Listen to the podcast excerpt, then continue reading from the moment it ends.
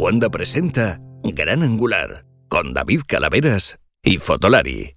No sé si a vosotros os pasa, pero en estos tiempos en los que cualquiera dice ser fotógrafo de viajes y hay muchos, posiblemente demasiados, libros de fotografía, a mí me apetece más que nunca volver a los referentes, a los autores y a los libros que tienen algo interesante que aportar, como este que tengo entre manos. Ayúdame a mirar la Biblia del reportaje fotográfico. Nada menos. Y no es una exageración, porque quien lo escribe es uno de los fotógrafos más reconocidos y también más respetados y más queridos de España. Es fotógrafo de viajes, es reportero, ha recorrido yo creo que todo el mundo con National Geographic. Vamos, que estamos muy muy contentos de que hoy venga a tomar un café a Fotolari Tino Soriano.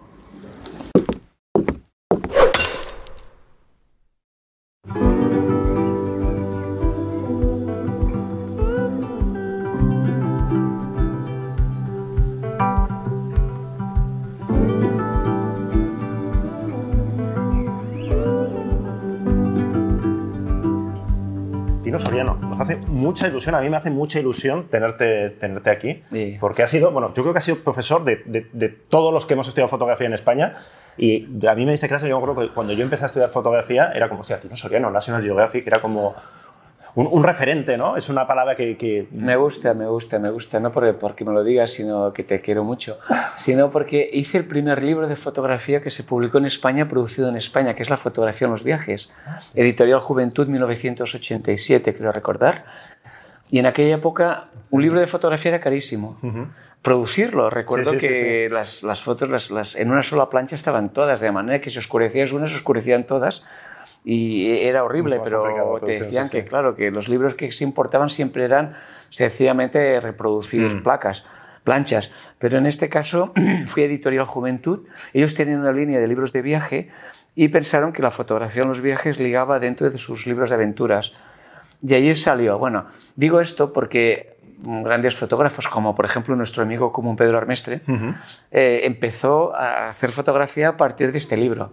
Joder. Eh, eh, me he encontrado mucha gente que me ha dicho, ostras, tu libro, la fotografía de los viajes, Me inspiró, me animó a, a ser fotógrafo. Una época que podías serlo a partir de leer un libro y tirarte Sí, al sí. ruedo. Y 30 años después tenemos Ayúdame a mirar, un libro que mm, explicas por aquí, has tardado 25 años en escribir. Es el libro de tu vida. Es el libro, es un legado. Mm, hay un momento en que empiezas a plantearte que, que casi, bueno, en el momento en que te dicen maestro, ya la has cagado. O sea, ya, ya sabes que te están Te están diciendo jubilando, ¿no? de jubilado, algo así. Bueno, eh, a mí me empezaron a decir, desde luego, mi, mi trabajo quedó en picado en el momento que me empezaron a llamar maestro. Pero también es cierto que llevo 30 años en la profesión y, y 40 dando clases, de manera de que me apeteció dejar un legado y este legado ha sido ir escribiendo eh, las preguntas más, las respuestas más importantes a lo que me suele preguntar la, eh, la gente en mis talleres, eh, los comentarios más interesantes y sobre todo las anécdotas más divertidas de mis colegas de National Geographic o la gente de Magnum o los grandes fotógrafos que he encontrado todos los años en Visa por l'Image. Claro, si tú, tú te has codeado y te codeas con los grandes, o sea, con los grandes nombres referentes, vuelvo a decir referentes, una palabra que voy a usar mucho, Sí. de la fotografía. He leído por aquí que, que entre tus maestros, por ejemplo, está Alex Webb, ¿no? Sí, eh, Alex Webb o Elliot Erwitt. O el es cierto que también Sí, Elliot. Erwitt o Christian Cajol, gran editor de francés de Liberación, y Graciela Iturbide, todo lo que quieras, como alumno en mis talleres, o sea, siendo yo alumno naturalmente, y pero luego también tanto en Visa como pues en festivales, eh, vas coincidiendo pues con, con- con gente fabulosa y como a veces... Yo recuerdo haber cenado con Salgado y Cristina García Rodero y escuchar a Salgado diciendo que esto solo consiste en trabajar, trabajar y trabajar. Lo dijo tres veces y pensé, mira, me está dando una fórmula que no es nueva, pero desde luego me lo dice Sebastián Salgado en la época de Sahel, cuando estaba teniendo todos los, Sí, sí. los primeros eh, tributos a su trabajo ¿no? para Médicos Sin Fronteras. También Salgado me enseña de que hay que hacer proyectos largos. Eh, ha sido escuchar mucho, mucho y además a mí me encantan las anécdotas y no solamente he recogido anécdotas conocidas, que muy pocas, sino estas cosas que te dicen un poco pues entre, con, con unas Confianza, ¿no? cervezas. Sí, Oye, sí. pues mira, ¿sabes lo que me pasó? Que no es una charla, que no es un taller, no es una Sí. cosa oficial, sino que es de, bueno, entre amigos, entre colegas, entre... Estás con Gervasio Sánchez y te dice, no, estamos todos reunidos ahí en, en, en Bosnia y de repente vemos que entra una bomba por ahí, todos al suelo y estas cositas que se dicen en, en. Petit Comité que, que nos cuenta David Teiró, Sí. que el mismo Pedro y, y de repente, con su permiso, porque oye, esto puedo explicarlo, Y, y además, eh, yo veo que los talleres, ah, cuando explicas eh, estas anécdotas de, de, de, la vida real de los fotógrafos, sueles crear mucha empatía, claro. porque es curioso que, que muchos fotógrafos nos tienen un poco como endiosados. Jo, hasta, hasta, como aquello que dicen, hasta eres, eres catalán y hasta eres simpático. Pues eres, eres, eres, fotógrafo y hasta eres próximo. Sí, sí. Cuando en realidad a mí me parece, esto tú los conoces más, pero yo diría que, que los grandes fotógrafos que he conocido, te diría que el 99% son personas muy próximas y quizás por eso son gente, grandes sí, fotógrafos. Sí. ¿Cómo has hecho? Porque una de las cosas que me ha fascinado del libro, tengo aquí marquitas y todo de cosas que luego quiero comentar, es la cantidad de citas que, que hay. De, de, hay miles. De, miles. ¿Cómo lo has hecho? ¿Cómo lo has recopilado? ¿Que has ido estos apuntando cuando alguien te... Sí, apuntaba. Es un apuntaba. trabajo muy minucioso. Sí, ¿eh? no, no, he ido nunca, hay una web de citas de fotografía uh -huh. y no, no, he entrado nunca. La, la ah, vale. por si las moscas, vale. pero, no, pero no, no lo he necesitado porque me sobraban. Eran de las cosas que me contaban. Yo sobre todo saqué mucha información de la prensa francesa. Uh -huh. Había una, una, serie de revistas que se llamaba Reportage, uh -huh. que duró cuatro o cinco años, que, que, que hacían entrevistas increíbles, pruebas de objetivos. Era una gran revista que naturalmente por eso dejó de salir. Porque, porque no es rentable al final. Sí, no son rentables. Y bueno, en estas entrevistas pillabas muchas frases y muchas historias y luego paralelamente van apareciendo. Yo creo que, que los fotógrafos nos nutrimos mucho de, de frases cortas, uh -huh. porque tú no puedes memorizar un capítulo entero de alguien, pero en cambio la famosa frase de Robert Capa, de la cercanía, sí, para no repetirla, sí, sí, yo creo que, que es como una, una, especie de mantra que, que, vamos repitiendo los unos a los otros. Pero hay bastantes más. De hecho, uno de los artículos que más me gusta es cuando los fotógrafos de Magnum empiezan a dar una o dos frases cada uno uh -huh. para, de, para qué, es, qué es para ellos la fotografía. Y hay, hay frases divertidísimas, ¿no? Como por ejemplo, desde Elliot Arut, que te dice estudia, estudia arte y uh -huh. impregnate en el arte para entender lo que estás haciendo, hasta pues David Alan Harvey, que te habla de, de, algo que es muy importante y es no lo fotografíes todo, busca lo que sea icónico y significativo para compartirlo con los demás. Me lo has dejado en bandeja. ¿Qué es para ti la fotografía? La fotografía para mí siempre ha sido una manera de vivir y la, eh, prolongo. Manera de vivir significa para mí lo importante no es tanto la foto, sino la experiencia para tomar la foto. Uh -huh. Igual que hay fotógrafos que podríamos denominar artistas, por ejemplo, yo qué sé, eh, por, eh, eh, fotógrafos que, su vida, que muestran su vida a partir de, a partir uh -huh. de, de, de, la obra que hacen. Eh, como García Lix, que, que, entiendes que García Lix ha tenido que vivir la noche, ha sí, tenido sí. que vivir la movida para hacer las fotos que hace. Sí, sí, Efectivamente. Pues para mí la fotografía es autobiográfica. En el momento en que decidí disfrutar y conocer el mundo y, y conocer pues, los lugares más remotos, las etnias más, eh, más alejadas de mi cultura, otras religiones, otros, uh -huh. otros sistemas políticos, pensé que, que la fotografía era el gran vehículo para hacerlo, porque trabajando con un 35 milímetros has de estar entre 3 y 5 metros, básicamente de, del, del, meollo de la uh -huh. cuestión. Por lo tanto, para mí la fotografía es experiencia. Soy de las personas que opino que cuando has cumplido con todo lo que es la producción, estar en el lugar adecuado, en el momento adecuado, ser admitido, entiendes lo que está pasando y de alguna manera eres algo invisible o bienvenido. Sí. Aquí eh, tomar la fotografía es sencillamente un acto mecánico, que el arte está en todo lo que, hasta conseguir dinero para hacerlo. Eso sí que es un arte. Sí, eh, y luego vender el tema. Sí, sí. Pero el arte está en, en, en, toda la, en toda la producción que haces hasta que tú estás ahí. Uh -huh. Por lo tanto, para mí la fotografía es experiencias.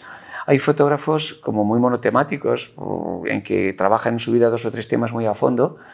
Y en mi caso, mi referencia es eh, James Stanfield. James Stanfield es el fotógrafo en que se basaron, se basaron para hacer los puentes de Madison County, la famosa novela del fotógrafo de... Que también hablas de él. Eh, naturalmente. Y le quitas un poco el punto romántico. Dices, esto no, o sea, lo de una, una mujer en cada puerto, en este caso, o una historia en cada lugar que llegas, dice, bueno, esto no. La, vida, la, la vida, no funciona así, ¿no? no, no Me hace mucha gracia porque lo comentas también en el libro. Eh, efectivamente, el libro también está toda mi experiencia de, de 30 años tomando fotos. Y en el caso de los puentes de Madison County, dices, bueno, o, o ligas o fotografías. Pero ¿No las cosas ¿Nunca has tenido una historia de estas, de, de como, como, como, el Robert Kincaid de, de la película? Mi ¿no? reportaje me habría salido por, habría ido directamente a la papelera. Normalmente, hay una frase muy interesante de Alex Webb que él explica de que él no es especial, sencillamente dice, yo trabajo el doble que los demás fotógrafos, con lo cual tengo cuatro veces más oportunidades de tomar una de sus fotografías tan, tan complicadas eh, en composición y en, y en, uso del color. Y es cierto, al final yo creo que, que, que, nadie nace ungido por el Espíritu Santo, que nosotros, muchos de nosotros, al menos la gente que yo he conocido, la mayoría son unos grandes trabajadores, uh -huh. personas que pueden trabajar 12 o 14 horas por aquello de que trabajas por pasión y bueno, cuando trabajas tantas horas y muchas veces horas intempestivas, eh, al final hay algún resultado, sale algo. Y en este sentido, pues la, la novela de, de, Madison Canty es una novela. Pero el personaje de Clint Eastwood, Clint Eastwood va a hablar con James Stanfield, mira cómo viste, cómo hace. Eh, y James es el gran fotógrafo del Geographic, el tipo que se está reportajes de un año, de dos años seguidos sin regresar a casa. Por ejemplo, estuve en su, en, en su casa invitado en septiembre y me contaba que, bueno, que ah, Jerusalén, estuve seis meses en un hotelito para, para, para hacer un reportaje de Jerusalén. ¿Pero sigue existiendo esto? No, existió, esta, existió. Esta, estos fotógrafos. Pero esto ya ni, ningún medio, o sea, ni National Geographic. Nadie, no. Porque no. En, su, en, su, momento sí, creo que tú lo has contado alguna vez, era unos carretes, eh, venga. Sí, te daban los carretes. Vuelve cuando lo tengas. Eso es, de aquí a un año, de aquí a ocho meses. Cuando yo conocí a uno de mis grandes referentes, que es David Alan Harvey, uh -huh. lo conocí en Puerto Rico. Yo estaba trabajando para la revista Ronda Iberia uh -huh. y ellos te daban una semana, eh, de los cuales dos días los perdías en, en, en vuelos y te quedaban cinco días para hacerlo. Y recuerdo que en aquel, eh, yo estaba tomando fotos en un muelle y de repente vio a David Alan Harvey. Dios había bajado a la tierra y estaba a mi lado. Y muy, él es tremendamente carismático, muy simpático. Empezamos a charlar me invitó a Palomitas, recuerdo. Yo estaba, yo estaba que no cabía en mi traje porque había elegido el mismo lugar que David Alan Harvey para hacer fotos. De manera que la, carretera, eh, la carrera prometía. Sí, sí. Yo empezaba. Y Harvey, me acuerdo que una de las cosas que me impresionó mucho es que, bueno, que esto no podía ser, que, que él estaba acostumbrado a hacer reportajes de nueve meses y que ahora solo le daban tres y casi no había manera de hacer arte. y yo, que, que, iba con mis cinco días contados y pelados para toda la isla, sí, sí. Y entonces él me contó que, por ejemplo, en una semana hacía dos fotos. Dice, ahora he estado eh, toda la semana trabajando con la policía de Puerto Rico, con ellos, siguiéndoles, porque uno de los temas que tocamos es la, la seguridad en Puerto Rico. Uh -huh. Y luego me habló de otra foto de una niña que, que, que la había fotografiado con un traje de estos de 18 años en el agua. Uh -huh. Y pensé, estas dos fotos por semana, aparte me contó que estaba con la familia en un hotel de cinco estrellas. Estas cosas que te estiran los dientes cuando sí, tú sí. vas como vas, españolito que has venido al mundo. Y lo curioso es que luego el tema no salió. Ah. Eh, o sea, luego más adelante, cuando yo entré a trabajar con National Geographic, le pregunté al editor gráfico qué había sido de del reportaje tema, de Puerto Rico y decía, no, al final no lo publicó La Amarilla, lo publicamos en Traveler, que en Traveler eran ocho, ocho páginas, vamos, sí.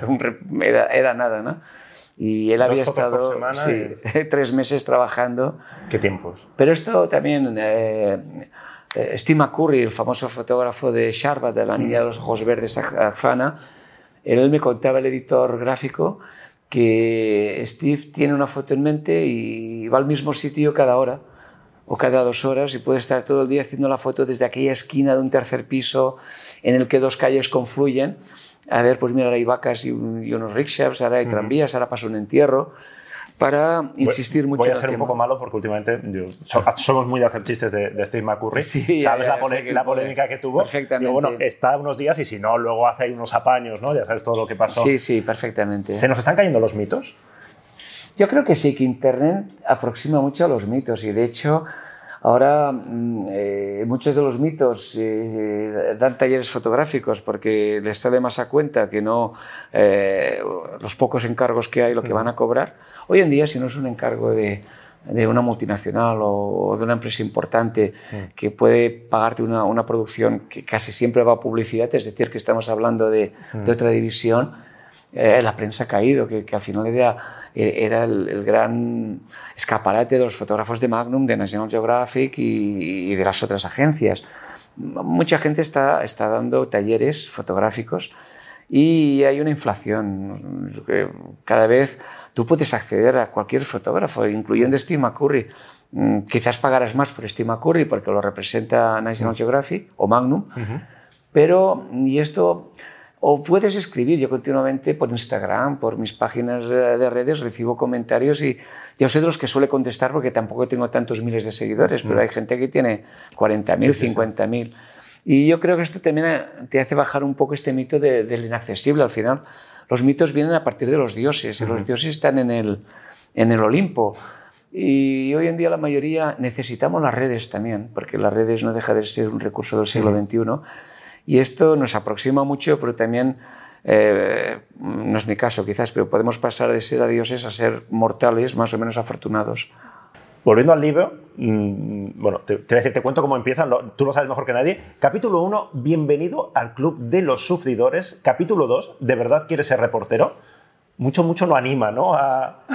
Es, eh, pero acaba dándote becas y ayudas Ah. y subvenciones para, ser, para hacer tu proyecto fotográfico. Ah, mira, cierto, en los anexos tenemos la becas y ayudas para fotógrafos. Bocas y, eh, becas, bocas también estarían bien, Sí, porque ¿no? pasamos hambre. Pero becas y ayudas para los fotógrafos, eh, modelos para pedir permisos, abogados que te pueden ayudar eh, para, para temas de derechos de imagen o, para, o para posibles demandas. ¿Cuánto cuesta tu trabajo? Por aquello de, es que es gratis, ya lo tienes pregunta, hecho. La pregunta del millón, claro. Pues efectivamente, aquí hay una fórmula sobre cómo cuesta tu trabajo y es un libro que mi padre me enseñó que las buenas películas empiezan siempre con, con, con un suceso. Las italianas con un entierro. Sí. Siempre, que, que, por lo tanto, pensé que, que, mi libro tenía que empezar como la parte fea de Bienvenido al Club de los Sufridores. Porque no es un libro al uso, yo creo que no hay un solo libro que pueda compararse a este. He intentado hacer un Frankenstein mezclando experiencia, teoría, enseñanza. Hombre, que esto es la Biblia, nada Sí. menos, ¿eh? La Biblia del reportaje gráfico. Menos lobos que Caperucito, pero en realidad es que aquí está la respuesta. Esto, a- a- ¿Esto lo has puesto tú o te lo ha puesto la editorial? No, lo puse yo Ah, vale, o sea que no es lo porque- típico que luego te lo pone la editorial y tú, hostia, igual os habéis pasado un poco. No, nos han pasado. Han sido 25 años escribiendo, Sí, sí, sí. eh, recopilando, pensando. Eh, puede que me haya dejado a lo mejor algún detalle, pero la idea básica es aquí, eh, que es una guía telefónica que, la- que puedes ir por capítulos. Si te interesa qué pasa si publico una fotografía y me demandan, tienes un capítulo. Si te interesa, me gustaría hacer un ensayo fotográfico y tienes otro. O eh, cómo hacer fotos, en qué me puedo diferenciar de los demás fotógrafos. Eh, de alguna sí. manera la respuesta es está todo. Que tiene un, valor práctico muy útil. Pero empezamos con Bienvenido al Club de los Sí. Sufridores. Y tienes aquí una selección de consejos que dan de diferentes autores que básicamente se resumen en vas a currar mucho, Eso es. muchas horas, Sí. mucho sufrimiento, dinero lo justo, Mm. estudia mucho, lee mucho. ¿Tú em, en qué momento decidiste que querías dedicarte a esto, que querías ser fotógrafo? Como casi todos en el momento, hay cherché la femme. Cuando, cuando fotografías a la chica que te gusta y ves que al cabo de, que al cabo de una hora tienes la copia. Esto hace, a- hace 40 años era un sueño. Claro. Cuando llevabas a revelar y al cabo de 48 horas te venían los carretes y si era un Kodachrome podían ser 15 días o 3 semanas. La inmediatez de la fotografía, el- la, la hoja en blanco que la metías en un chorro de agua, que era revelador, y de repente te aparecía inmediatamente, más que el chercher la femme, es una introducción, pero descubrí que la fotografía era biográfica y a la vez eh, eh, te convertías un poco en notario de tu tiempo. Eh, el- el- la magia de poder eh, no captar el tiempo, sino, como dice Colita, diseccionarlo. Y ella dice, yo, yo no hago fotos, yo disecciono. Y me encanta. Es, es este concepto. De repente las- creas la inmortalidad. Si tus negativos y tus registros sobreviven, estas personas nunca envejecerán, o, o en a- al menos en aquella foto, en aquel periodo de su vida, y junto a las personas que conoces, mm, también están todos los objetos que aparecen por ahí. Eh, aquella casa que ya no volviste a ver, aquel, aquel vehículo que tus padres compraron y que vete a saber en, en qué vertedero de chatarra estará. La, la fotografía es biográfica sin echar mano del selfie, pero sobre todo congelas, inmortalizas las personas que a menudo han significado algo para ti. Yo me baso mucho en Tintín. Acuérdate de aquellos álbumes de Tintín que abrías y lo primero que te salían eran dos páginas, la, la- la contracubierta con los retratos Sí. de todos los protagonistas. Y esto a mí me hechizaba. Igual que Anavia te habla de la caja de galletas, Ajá, y cierto. con aquellos retratos, yo te voy a hablar de las contracubiertas de, de Tintín. El, el que de repente, antes de empezar el, el libro, empezabas a, mira, este es el capitán Haddock, este Chang, el niño que tiene el accidente en el Tíbet, este, este es el malvado tal, los hermanos pájaro. Mm, Allá están. Y, y no envejecen, Tintín no envejece. Y el, em, hablabas de Kodachrome, de revelador. Esta- este romanticismo ha desaparecido o ha cambiado con la foto digital o sigue ahí? ¿O da igual el soporte? Es una pregunta que es una cuestión que a menudo me, obviamente me, me la hago a mí mismo. Yo, para hacer un símil, te diría que tú puedes ir de un punto a otro en, en, un vehículo, si quieres en un Fórmula 1, en una moto, en una bicicleta o caminando. Puedes llegar, pero cada uno de los vehículos te da sensaciones diferentes. Yo creo que la sensación que teníamos lo que, los que tuvimos la suerte, yo creo que suerte todavía, de utilizar la película, era de que tenías que imaginar. Tú no veías, no confirmabas. Todo estaba, de hecho, eh, todo estaba en el aire. Y yo mismo con National Geographic tardaba dos años en ver mis propias fotos, porque no te devolvían el material. Yo enviaba los carretes sin revelar. Dos años. Dos años. Eh, pero era lo normal. Te daban la película, tomabas las fotos, enviabas por Federal Express carretes a Estados Unidos y al cabo de dos años, cuando había acabado el proceso de selección, de impresión, y ya les molestaba la caja, te la remitían a ti con 5.000 diapositivas en mi caso, que era lo que normalmente yo utilizaba para un tema de un par de meses. Y, esto te hacía de que tú la fotografía te la tuvieras que imaginar. Tú te ibas pensando, de hecho se hablaba un término muy bonito, imagen latente. La tía, la tía como tu corazón, la tía, la sensación que quizás habías hecho algo bueno. Y, de hecho Robert Capa en, en el libro lo explicó, él en una entrevista que podemos encontrar y recuperar en YouTube que le hacen, en que él habla de la foto del miliciano, él explica en, su inglés con eh, húngaro que él está haciendo la guerra de España, envía los carretes y cuando regresa a Francia es un fotógrafo famoso. Dice, de repente me enteré que yo era un fotógrafo famoso porque había tomado esta foto, hmm. que por cierto en el libro la pongo en duda que la haya tomado él. Pero dice, no, entonces encontré que yo, I, was a famous photographer. Y, y, justo por una foto que él no había ni siquiera visto. Y ese, este era el espíritu. En cambio, ahora la fotografía digital es una gran trampa porque mucha gente toma la foto y ve exactamente lo, primero que había visto y lo da por bueno, mm. sin ahondar, mm, sin, como cuando tú no veías que habías hecho que tenías que asegurar que tenías. Había un pepito grillo dentro tuyo que te decía, Tina, ya la tienes. ojo que... ¿Tú sabías cuando la tenías? Sí. Yo creo que cualquier. Eh, podía ser, estar mejor o peor, pero. pero era. Pepito, además tenía solo 36 fotos y yo, yo solía gastar 5 carretes al día, mm. estando en encargo. No, no despilfarrabas, 36 fotos te podían dar como para 3 horas de trabajo. Y este Pepito tenía que afinar mucho, no podía ser transmitido demasiado pronto cuando estabas trabajando a un cierto nivel. En cambio, ahora es esta gran trampa de que ves y dices, ya lo tengo. No, no, tienes el primer paso, pero mm. tienes lo que haría cualquiera.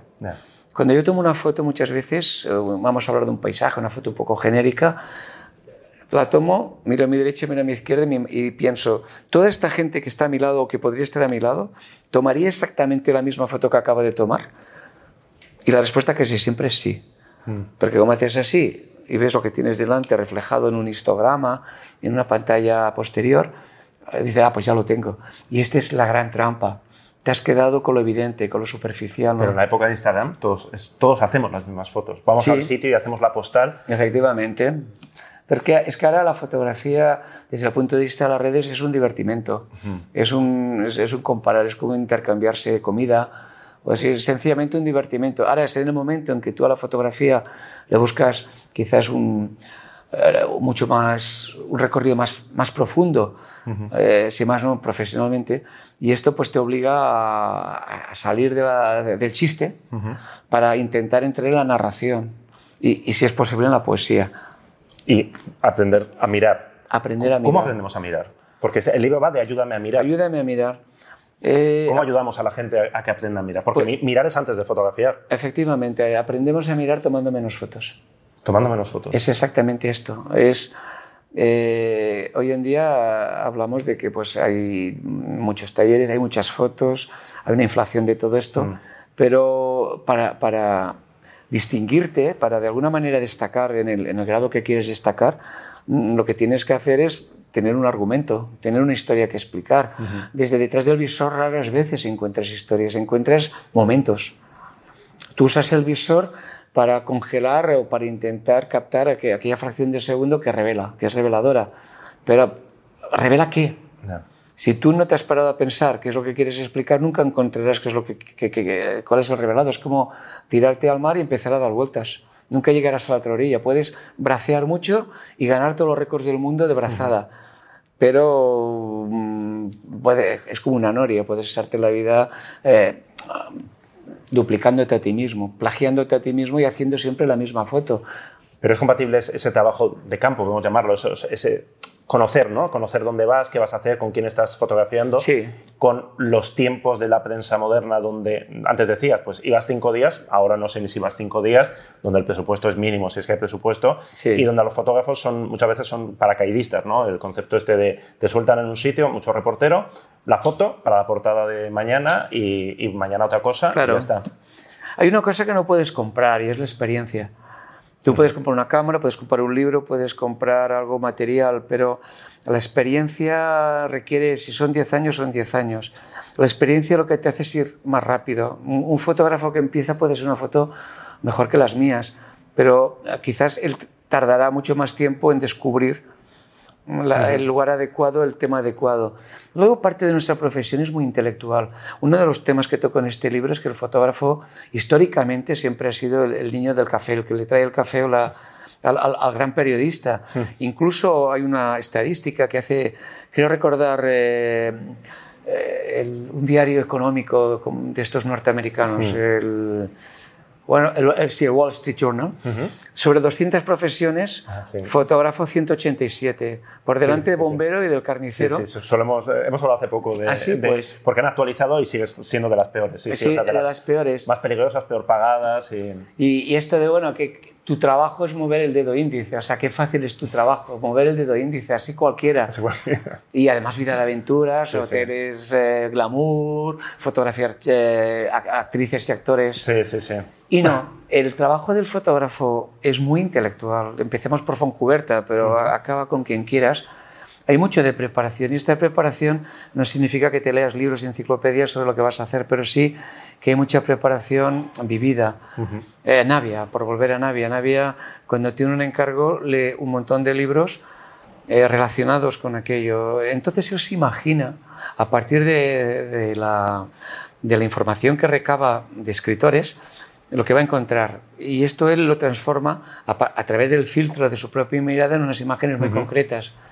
Yo trabajo también así. Intento cuando voy a un lugar no mirar fotos para no caer en, en el inconsciente intentando imitar aquella foto de Steve McCurry yo qué sé, la famosa foto del Taj Mahal con una, eh, una máquina a vapor de tren que está justo delante del Taj Mahal y dos personas de rajistaníes. No, por Dios, esto no existe hoy en día. Yo no pude ir al Taj Mahal porque lo que encontré es un millón de turistas haciendo cola delante de una valla. Ni el tren existe, ni, ni el Taj Mahal es así. Por lo tanto, eh, mi trabajo es muy intelectual y, y yo creo que, que Chema Madoz tiene un trabajo intelectual, Gervasio Sánchez. Eh, Cristina, pregúntale sobre una fiesta o cualquier cosa, te lo va a decir de memoria. Perdona, los fotógrafos tenemos un gran trabajo que no se ve, que es la preparación de las fotos. Las fotos es el resultado de tu aproximación.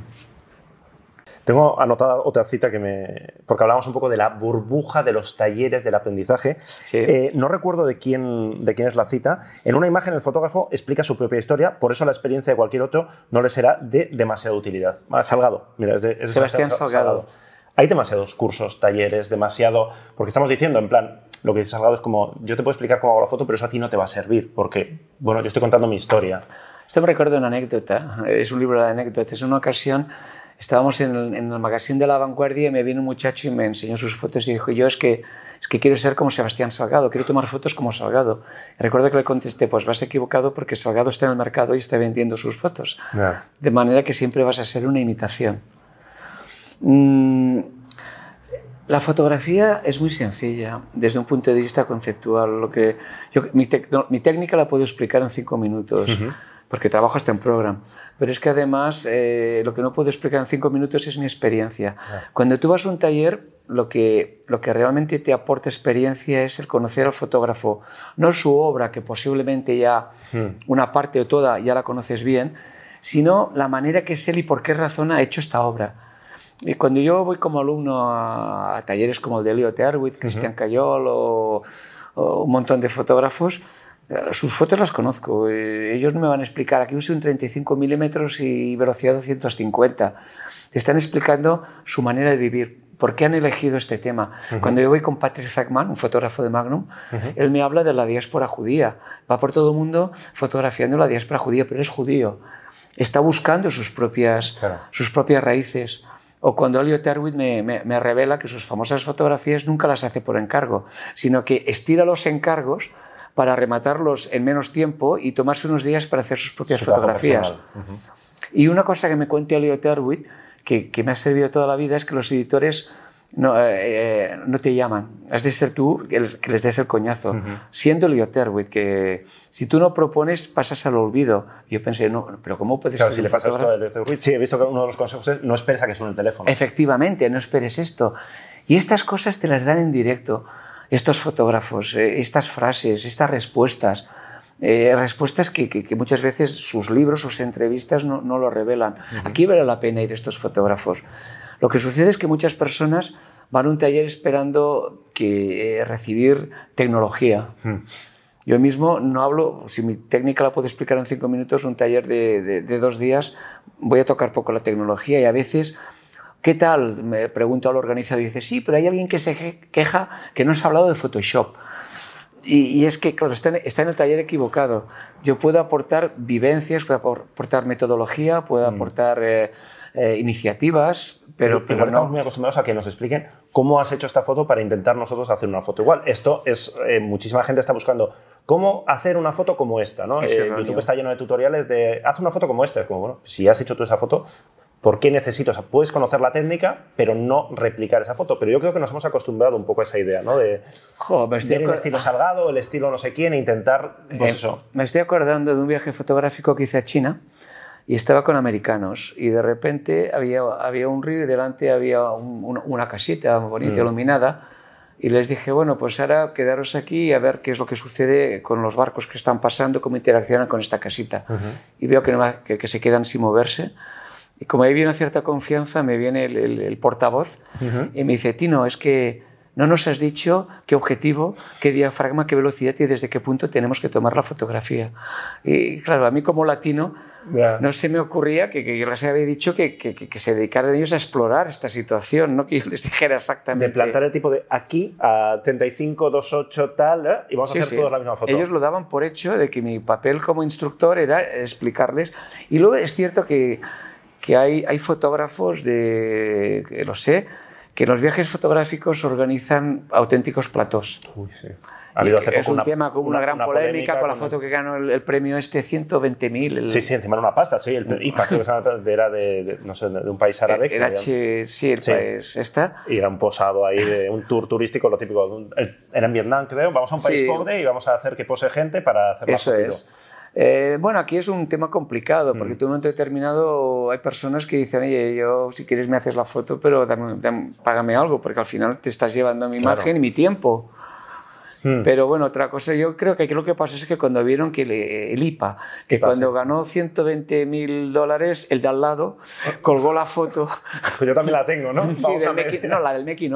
Sí, sí. Colgó la foto del making of con toda, la, con toda la jauría tomando la foto es complicado entrar a criticar o no, pero en este sentido, porque aprender fotografía es práctica, pero lo que te digo es que a veces hay fotógrafos que montan eh, platós para que cada, cada asistente se lleve su propia foto. O sea, esta foto la tomé yo.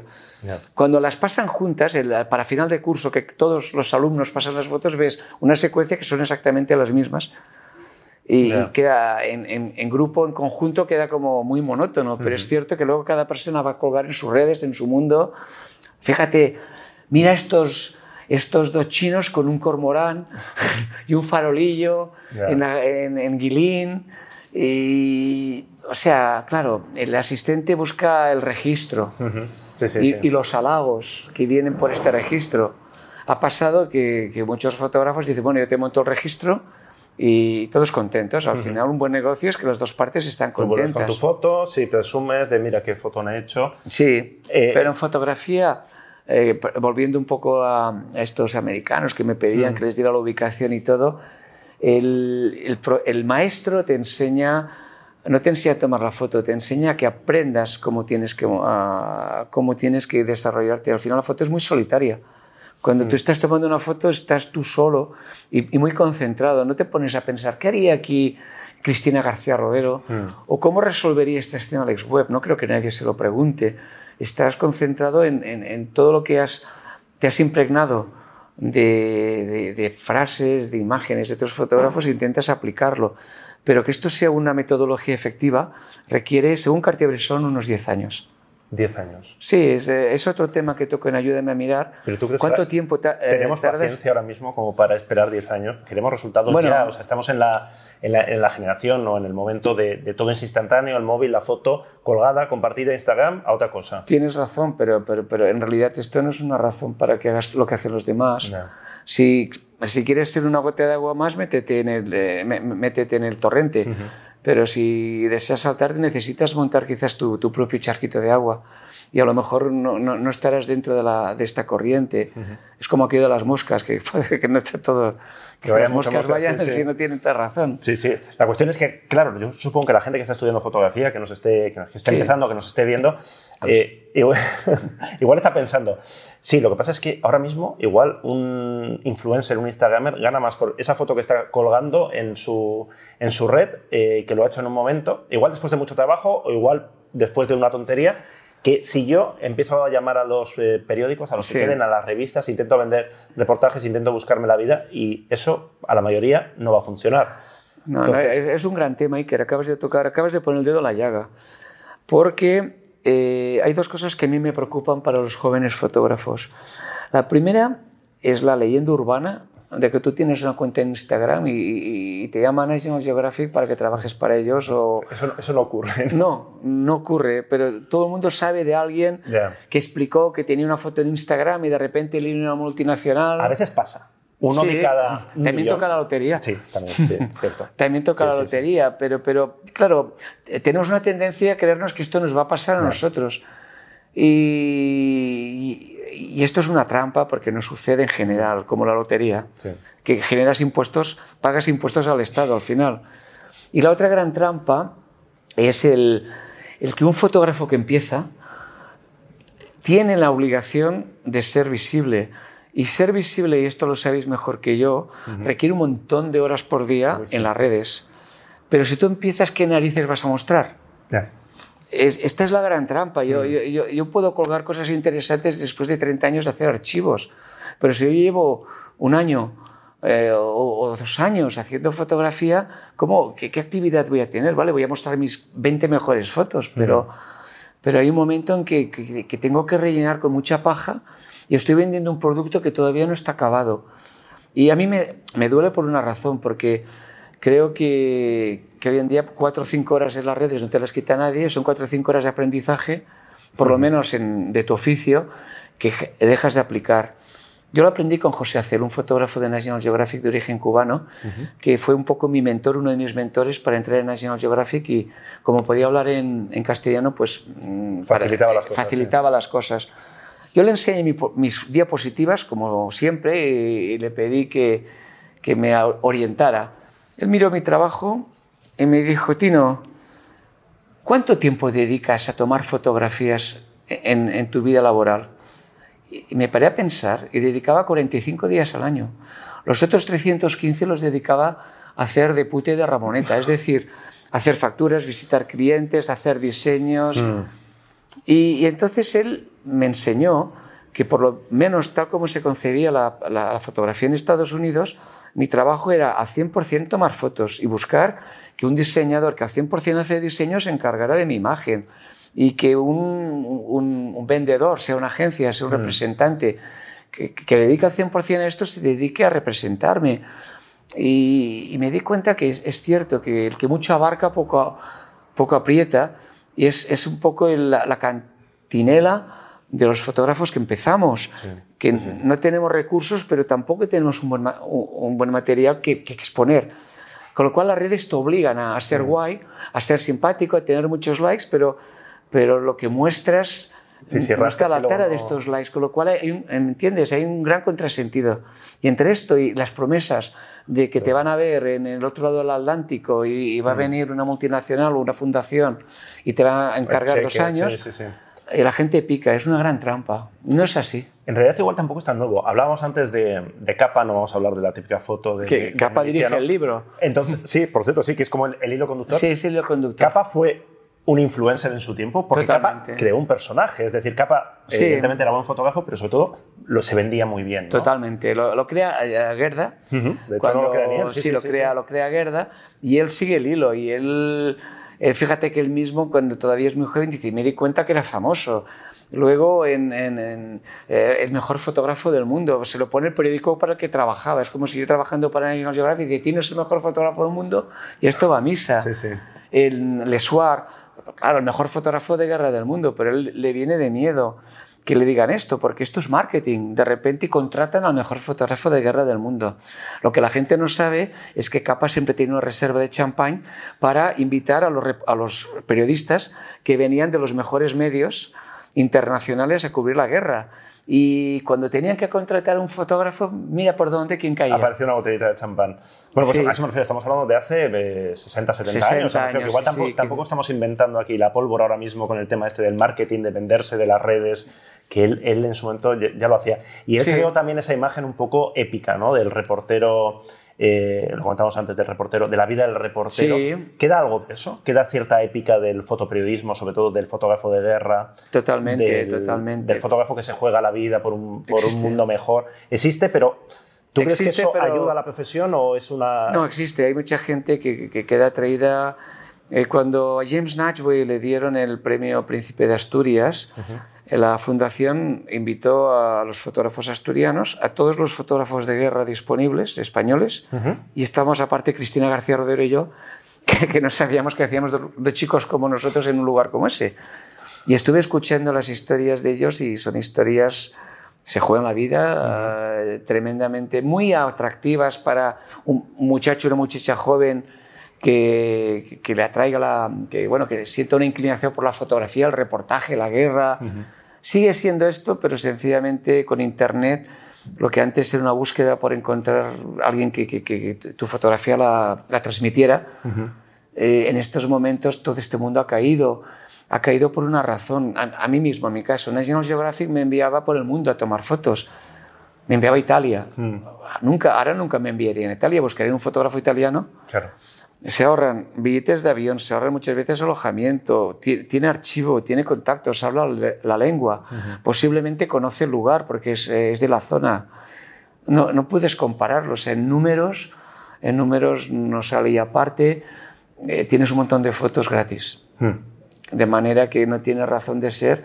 Hablo de mi caso porque es mucho más fácil enviar un fotógrafo a hacer un tema de viajes que un fotógrafo a la guerra donde hay un riesgo tremendo. Y bueno, Gervasio Sánchez ya explicó que, que- que con un poco de suerte estás cobrando 60 euros eh, por, por trabajar en peligro de muerte en Esto es Siria. una encuesta que hizo hace, hace un par de años, creo que fue Gervasio Sí, Sánchez, que es uno anónima. de los reporteros más conocidos, más respetados de España, eh, entre gente que estaba, pues en aquel momento creo que era la guerra de Siria, que se estaba ahí jugando el tipo. sí, o en, o en Libia. O en Libia, bueno, en las guerras que en aquel momento estaban más, más, más, más peligrosas y los precios que daban eran realmente Eran de ridículos. 70 euros por una crónica con fotos de, en, el, en el frente de guerra, ¿eh? o sea, de, de balas pasando por encima Texto, fotos y enviarlas. Sí, y, sí, y sí. editadas y retocadas. y estar allí y estar pagando pues eso a los fixer, al, al traductor, al... Sí, sí. Por Dios, un fixer te está cobrando 500 dólares al Un día. fixer es la persona local que, que, bueno, que te hace un poco de guía, que tiene los contactos, que te, que te mueve en una Claro. zona de estas y que es básica porque si no no te puedes mover. Hemos hablado de fotos gratis. ¿A ti te piden también fotos gratis? O, Todo Dios. pero incluso a ti no, Soria, no le piden Todo fotos gratis. A mí, yo creo que a cualquier fotógrafo, a Cristina García Rodero, ¿Le piden fotos gratis? le piden fotos gratis y le piden que trabajen. eh, O sea, y además te hacen sentir mal. Hombre, si ya la tienes como si fueras una egoísta. Esto es para, todo es para causas benéficas, pero al final lo único que no cobre es el, el que ha hecho la- el, trabajo. El, eh, ya sabes, el impresor, el editor, el, periodista, el mismo que te llama. Mm. o la misma cobra, pero te hacen sentir, es que ya lo tienes, es que no eres solidario, No no, eres cuesta nada, solidaria, ¿no? No te cuesta nada. Ven a dar una charla, joder, pero si tienes, solo has de pasar fotos. Ya, ya, bueno, y, y- los tres días o los dos días que me he de desplazar para dar tu charla. Pero, pero, puede ser, llegar a ser tentador para quien está empezando o para quien quiere de difundir su trabajo esta idea del cobrar con, con, prestigio, ¿no? que esto cuando se presentó en España el, el, Huffington Post, que no pagaba a muchos de sus reporteros, de los blogueros, mm. decía, no, es que pagamos con prestigio y eso en fotografía no es nada nuevo, pasa mucho. Igual es tentador ¿no? para quien empiece a decir, oye, mm, no te pago, pero es que vas a ver tus fotos publicadas en donde sea. ¿no? Esto es un clásico, de hecho, fíjate que Robert Capa se inventa el nombre y con lo que cobra eh, dos o tres veces más caro que, si fuera, eh, ¿cómo, se llama? André, André Friedman. Eh, en este caso, todos nos ha pasado de que no te pagamos, pero va a salir tu nombre en el pie de foto. Esto, yo recuerdo... Con suerte, hacemos un montón ya que, si salen firmadas casi es con suerte, ¿no? Porque a veces ni... No, no es un clásico, no, pero, pero te vamos a, como, te vamos a citar. Sí, sí. Eh, gracias, ¿no? No, no, te vamos a citar y esto te va a repercutir un montón de clientes que te van a decir lo mismo, que te van a citar. Pero nadie para... Eh, a ver, el tema yo lo entiendo, vamos a ponernos en el puesto del otro. Si para la mayoría de personas tomar una foto es apretar el dedo índice, no le dan valor. Si tú mismo como profesional o como fotógrafo tampoco le das valor a tu tiempo, lo que estás haciendo es hundiendo más la profesión. En estos días se trata de sobresalir. Por ejemplo, cuando yo empiezo, eh, empiezo a trabajar por una revista y me proponen hacer un tema y me dan un precio ridículo. Y entonces me dicen, bueno, me citan un fotógrafo famoso que yo admiraba mucho. Me dice, fulanito lo está haciendo por este precio. Y me supo mal decir, bueno, si fulanito puede permitírselo me parece muy bien, pero yo no quiero perder dinero. Ah, es que eres un pesetero. No, no, es que pierdo dinero. Y, y esto hasta hoy. Eh, hasta hoy no es que, es que tenemos este presupuesto. Y, en caída libre, yo creo, ¿no? Bueno, mira, en otra cosa del libro, hay un fotógrafo que escribe un libro mm, sobre fotoperiodismo en los años 50 y él da las tarifas. En, hace, hace 60 años se pagaba 10 veces más de lo que se paga hoy en día, hace 60 años, por hacer una foto en blanco y negro a página para, para una impresión en, en revista hace 60 años. Eran las tarifas que él te ponía. Doble, foto en blanco y negro a 100 dólares, doble portada a 500 dólares. Hace, hace 60 años más, no hace falta decir mucho más. Hablamos antes de, de la ética, ¿no? De, de, la ética de la fotografía, y tengo aquí una frase del libro que dice: La fotografía es el arte de no apretar el disparador, que es de Frank Horvath. Así que no te voy a preguntar la típica pregunta de, de todas las fotos que has hecho, ¿cuál recuerdas? Sino, ¿qué foto recuerdas que no has hecho? Que dijiste que tenías, lo tenías en el visor, lo tenías en el disparador, dijiste, no, no esta no, no la hago. Cada vez más eh, soy muy consciente que cuando voy a tomar una fotografía y creo que voy a, a burlarme, a ridiculizar o incluso atentar a, a, la dignidad de una persona, no la tomo no es una concreta, sino, yo qué sé, ves eh, un señor que es tremendamente feo. Hmm. Yo no me dedico al retrato, quizás podría ser interesante pues dentro de la obra de determinado autor, hmm. pero cuando yo me di cuenta que, voy a, que lo que me atrae de aquella persona es, su fealdad, creo que no soy yo el que tiene que tomar esta fotografía. Hmm. cada vez me giro más. Incluso, esto por un lado. Luego la ética es interesante. Muchos fotógrafos que, que empiezan a buscar el morbo, amarillismo, pensando que porque el tema es muy amarillo y muy morboso van a obtener una fotografía muy impactante, cuando en realidad los grandes fotógrafos yo diría que evaden todo esto a base de sugerir, dejan que el lector imagine lo que no ve. Y esto es un gran camino para aprender fotografía, el, sugerir. Y por lo tanto, respondiendo a tu caso, es a menudo cuando yo creo que, que puedo humillar eh, o Claro, puede haber una excepción, es cuando estás haciendo un tema mm, personal como, eh, yo qué sé, fotografiando, vamos a decir, que es un colectivo nazi. Mm, es posible que, no haré una fotografía que los favorezca, por lo menos por lo que son mis ideas. Y si tengo que fotografiar, quizás tenderé a, mostrar, a caricaturizar. Sí un poco lo que tengo. Pero bueno, eso es parte del lenguaje fotográfico. Sí, de, sí, no es tu mirada, ¿no? hablamos de miradas, sería Efectivamente, no existe la objetividad. Uno de los temas que hablábamos al principio que es importante es el mensaje. Ah, perdona, has dicho no existe la objetividad. Yo esto una de estas cosas que siempre tengo discusiones. ¿La fotografía es objetiva? No. No puede serlo. Díselo, díselo, díselo, porque luego la gente siempre lo discute. En plan, la a ver, no puede ser desde el momento en que la fotografía está filtrada a través de tus convicciones políticas, de tu creencia, de tu formación, de la manera que ves el mundo, de tus opiniones. o, de lo que piensas al respecto de lo que estás fotografiando. Eh, tú puedes como profesional intentar eh, ser eh, justo. Hmm. Pero el lenguaje fotográfico tiende mucho a, lo intangible. Por lo tanto, yo te he dicho caricatura. Si yo en un determinado estoy delante de algo que para mí es ridículo, es posible que caricaturice porque es la manera que yo tengo para expresar a través del lenguaje visual lo que yo estoy sintiendo. No puedo escribir el carácter de cada persona o, lo que me están diciendo. Necesito, este es un recurso que necesitas. Y esto te, te, la objetividad. De hecho, los grandes retratistas hablan de que, de que intentan captar el alma. Esto, es, un, es, subjetivo, es el alma que ellos ven. Si aquel personaje aquel día está de mal humor, quizás le harán una imagen que lo, desfavorece, que lo desfavorecerá, como pasaba con Diane Arbus, que sacaba a la gente friki. Porque Diane Arbus lo veía no, así. No, me acuerdo ni el autor ni la época de un em, empresario que es, sí. no, no, recuerdo el autor. Desde abajo, el, sí, el Sí, que es malísimo, o sea, que se ve una, una cara de, de, bicho malo. Claro, es, el tipo que hace todos los tanques y, el armamento para los alemanes, el, el, Sí, sí, sí. sí. y creo que es Essenstedt eh, quien hace la foto, pero va por ahí. Es un retrato y dices, ¿esto es, ¿esto es objetivo? No, es veraz. Sí, eso es, bueno, es, sí. es justo, es su visión, ¿no? Hay, otro, hay otro muy bueno, creo que de Reza, que es de un, general que en Sudáfrica que tiene a todos los, a todos el ejército negro allí en unas condiciones infrahumanas y el tipo está posando. Bueno, el de Pinochet también, el retrato de Pinochet también, con las gafas negras. Cierto. Eh, no se puede hablar de objetivo. Esto, es más, estas fotos son interesantes porque el fotógrafo no fue, no fue objetivo. Sí, sí, que no es, un, no es una foto sin más, sino que tú está, está contando algo. Y como reportero creo que, que, que, mm, has de ser justo, pero, pero nunca, no existe la objetividad. No hay buenos y malos. Yo que tú em, eres muy de, de, tumbar mitos. En, en, el libro caen unos cuantos mitos. Muchos. Y si hablamos de cacharreo, tú también eres muy de tumbar mitos. Ya sabéis que a nosotros nos gusta hablar de cacharreo y a mí me gusta hablar continuo de cámaras porque eh, ¿llevas, ¿Llevas tu, tu, clásica...? Sí, la llevo. Está, por ahí, ¿no? Él siempre va con ni mochila, ni bolsa, ni nada, con una riñonera. Una riñonera. Con, ¿Qué camarita llevas? ¿Llevas cámara encima? Sí, sí, siempre llevo. Normalmente eh, trabajo con un Olympus. La Olympus PNF, ¿no? Sí, la PNF porque es pequeñita y no es el teléfono, pero es una cámara. Es esto. Y luego me gusta que por detrás está tapada la pantalla y esto te, te, obliga a... ¿No miras la pantalla? ¿No miras la foto cuando la has hecho? No. Hostia. Bueno, a ver, la miro más adelante, no, no sé, Pero al momento no. No. No la miro porque, porque posiblemente llegaría a conclusiones... Eh, el, cerebro de por sí es cómodo. El cerebro suele decirte, oye, va, acaba rápido que, y déjame descansar. Eh, no quiere esfuerzo. Piensa que el cerebro ocupa el 80% de nuestra energía. Cuando tú miras y dices, ya la tengo, se acaba el juego. Y esto es lo que desea tu cerebro.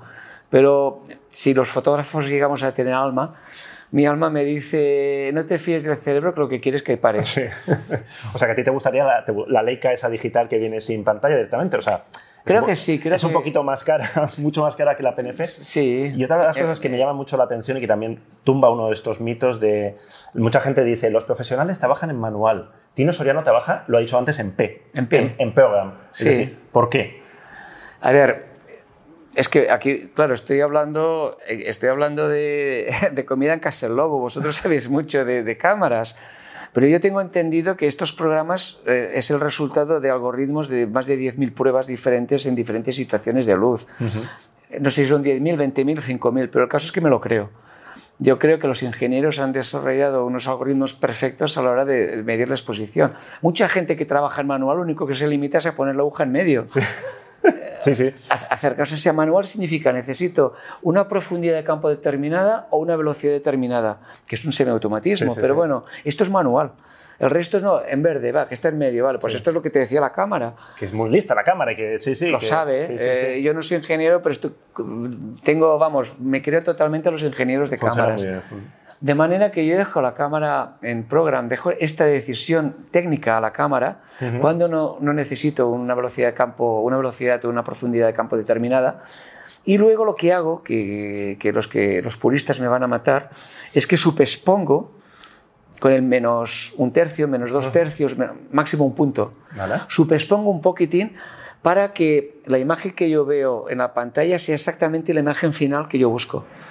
Esto me obliga a centrarme en la atmósfera, intentar entender y captar el ambiente y comprobar que aquel ambiente es exactamente el que yo quiero reflejar ah, con el pequeño truco de subexponer un poquitín casi siempre o sobreexponer si es muy claro. Los puristas me dirán, oh, estás perdiendo VIPs, eh, estás perdiendo información. la información de la sombra me importa tres pepinos eh, en mi estilo de fotografía, no, estoy haciendo un HDR. Eh, de manera que busco más este ejercicio intelectual de, lo decía Edward Weston, una fotografía las de tener en la mente cómo queda la, copia final antes de hacerla. y a mí me gusta. De editar eh, poco, ¿no? luego en el ordenador. Mm, un promedio de un minuto por foto. Sí, bueno, ya eh, puedes decir mis fotos son horriblemente editadas, pero bueno, ya está mellado para, para hacer, estar muchos días editando igual una foto. Sí, no sé. estilo, sí, sí. Eh, cada maestrillo hace su trabajo. Vamos a ir terminando ya porque no, no sé ni el tiempo que llevamos. Y mm, yo de tus clases, de, tu, de las charlas que hemos tenido, me encantan siempre las anécdotas. No, no me ha dado tiempo a leer todo el libro, no sé si están aquí. Hay cientos. Y hay dos anécdotas tuyas que, que me encantan. Una que, mm, si no me equivoco, tú eres como un ministro o algo así de un país africano, ¿no? Efectivamente, eh, efectivamente. en vigor, ¿no? O sea, sigues siendo. Sigo siendo ministro, eh, monsieur le ministre. ¿De, de qué eh, países? De... Eh, espera que te lo diga, que ahora se me ha ido. Es, nunca me acuerdo del. O es, o no es, un, ¿Eh? o es nativo. Es que me acuerdo que alguna vez me lo has contado. No, espera, en vudú. es que, joder, chico, visito tantos países que al final ya me hago un lío. Solo en el último mes me ha contado que ha estado en China, en Mongolia, en, en, Tibet, en, en, Dakar y en, y en, y en las semanas en, Tailandia. Mucho, bueno, pues es ministro, ¿de qué exactamente es ministro? no, no, de comunicación. De soy ministro de comunicación. Tenemos un ministro en Fotolari. Bueno, sí, sí, no, pasa nada. Es la, la y luego te lo digo, pero soy ministro por la curiosidad de, ir con una cámara pequeñita, querías ver cómo vivía un rey africano.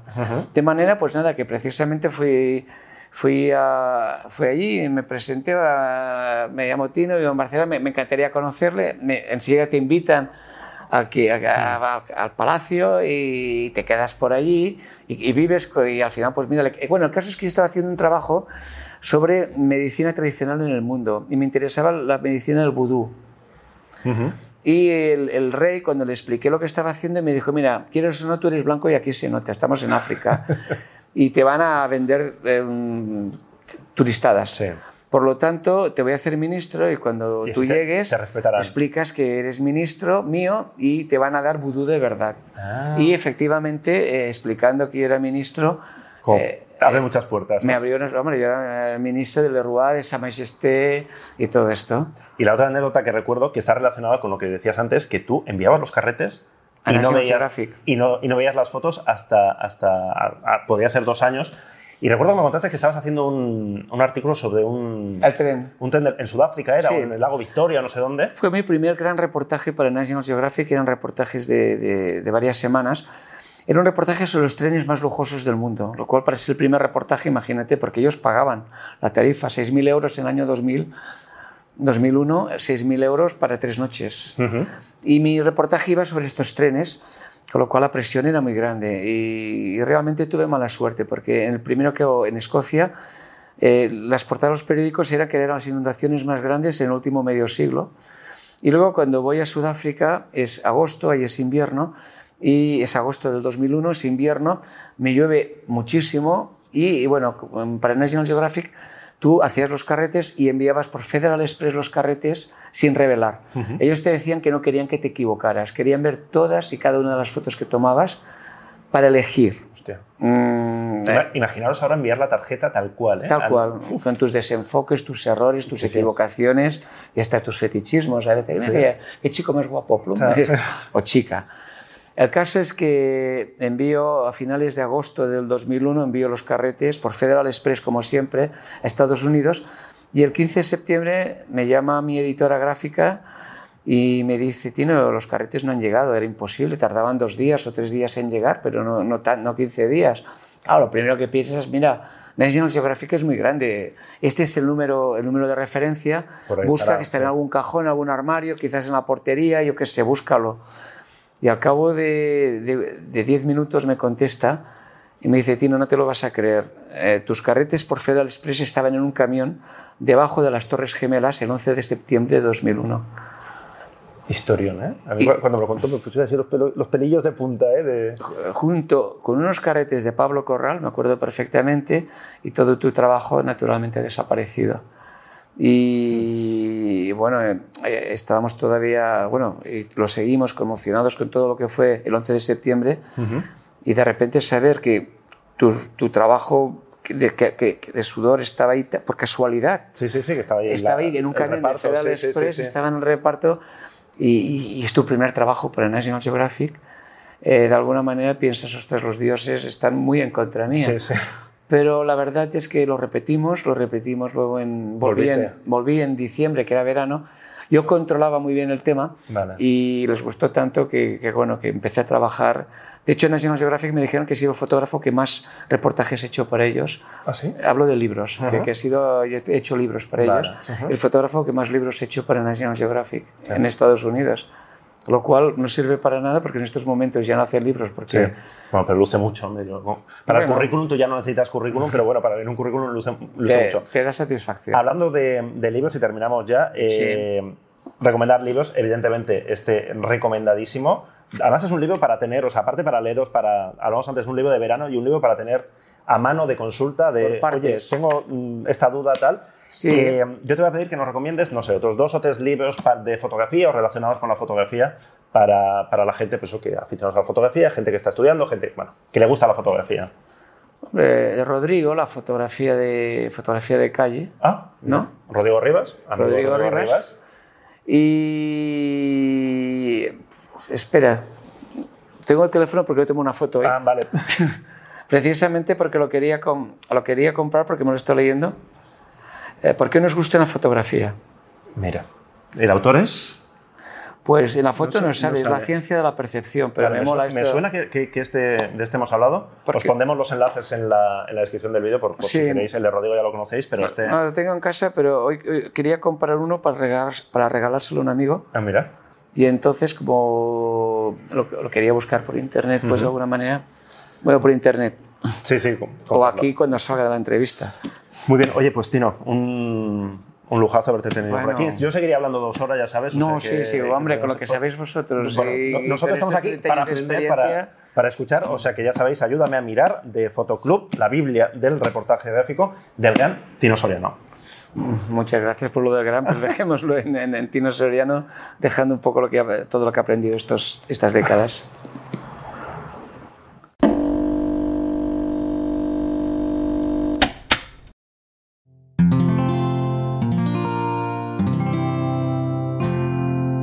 Puedes escuchar más capítulos de este podcast y de todos los que pertenecen a la comunidad Cuonda en cuonda.com.